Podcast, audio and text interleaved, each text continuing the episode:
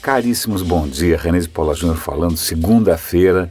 É uma boa semana para todos nós, a menos que, claro, você seja um ouvinte morando na região ali do Vale do Silício, porque parece que a semana não começou bem. É, e isso, curiosamente ou infelizmente, está conectado com as outras coisas que eu tinha para comentar, que eu fui né, colecionando ao longo do final de semana. O que acontece?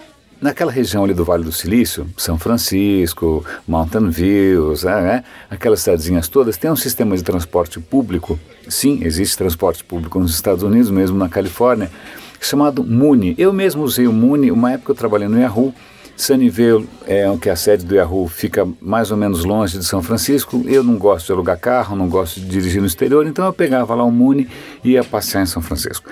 O que acontece é que Hoje, quem foi tomar o Muni, o Muni estava com as catracas abertas, tudo de graça, e todas as telas estavam com um aviso assim: olha, você foi hackeado, por favor, pague o resgate, blá blá blá blá blá. O que acontece? Hackers, aparentemente hackers russos, conseguiram hackear esse sistema de transporte público em São Francisco e exigindo resgate. É o que eles chamam de ransomware. Ransom quer dizer resgate, é um tipo de ataque, é um tipo de golpe em que o cara sem querer instala uma coisa ruim, o usuário instala alguma coisa ruim, essa coisa ruim encripta ou criptografa todos os arquivos possíveis e imagináveis e aí o cara, o hacker manda uma mensagem dizendo, olha, você quer ter seus arquivos de volta? Então você me paga aqui uma grana, né? Eu venho comentando desse tipo de ataque faz tempo, curiosamente, ou mais tetricamente ainda, hospitais têm sido é, vítimas desse tipo de golpe. Imagina você paralisar um hospital e exigir resgate, é absolutamente sórdido, né? É, e isso acabou de acontecer ali no coração do Vale do Silício e toda a suspeita é sobre grupos russos fazendo isso. De que maneira isso conecta com as outras notícias que eu tinha para comentar? Eu, a, a, a, sexta, sábado, né, eu fui marcando ali algumas reportagens para comentar com vocês e duas delas diziam respeito a um cenário parecido. É, hackers descobriram como, na verdade, redescobriram, porque essa é uma técnica meio antiga, como você transformar uma mera imagem, né, uma mera imagem, num veículo para você disseminar vírus e coisas ruins. Como é que isso funciona?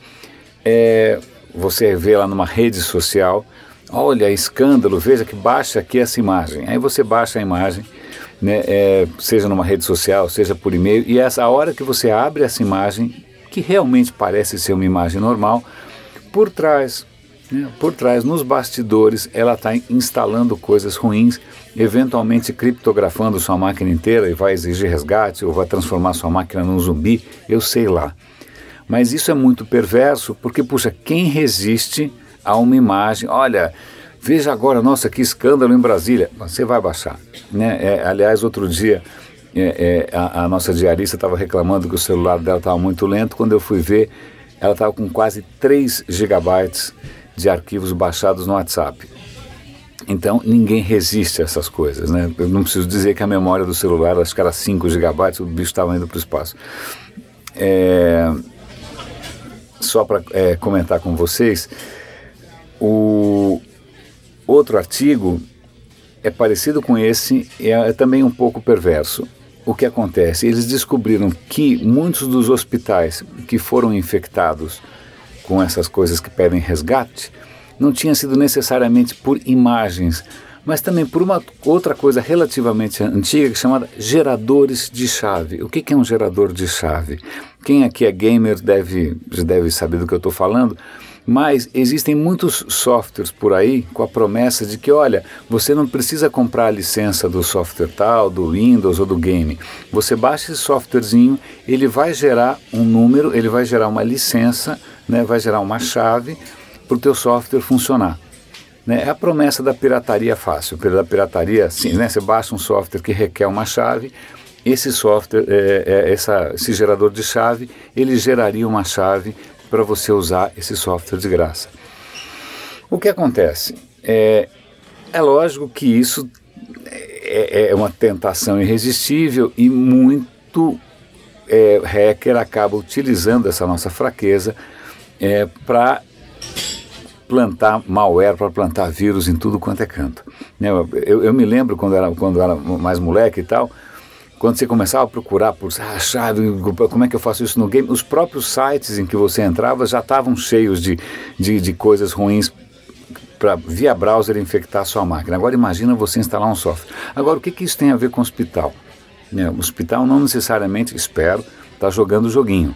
O que acontece é que alguns dos softwares que os hospitais usam são caros. E se os hospitais, né, de repente está chegando a época da renovação da licença, o cara fala, putz, eu não tenho essa grana, vou ver se de repente eu baixo um gerador de chave né, para gerar uma chave e eu usar esse software sem pagar nada. É nessa hora né, que o cara abraçou o diabo, porque aí sim ele abriu todas as portas do, né, do inferno e aí o, aí o hospital acaba sendo vítima de golpes milionários. Não só milionários, mas também colocando em risco vida de pacientes, privacidade dos pacientes. É um Deus nos acuda. Então, é, o radinho de hoje começa com um sintoma, né? com um sintoma, ou seja, um ataque concreto, um ataque no coração do Vale do Silício, na capital da tecnologia, deve ser especialmente humilhante. Imagina, você é um desenvolvedor, vai pegar um trem em São Francisco e está lá as telas dizendo que você foi hackeado por um grupo russo, não deve ser fácil.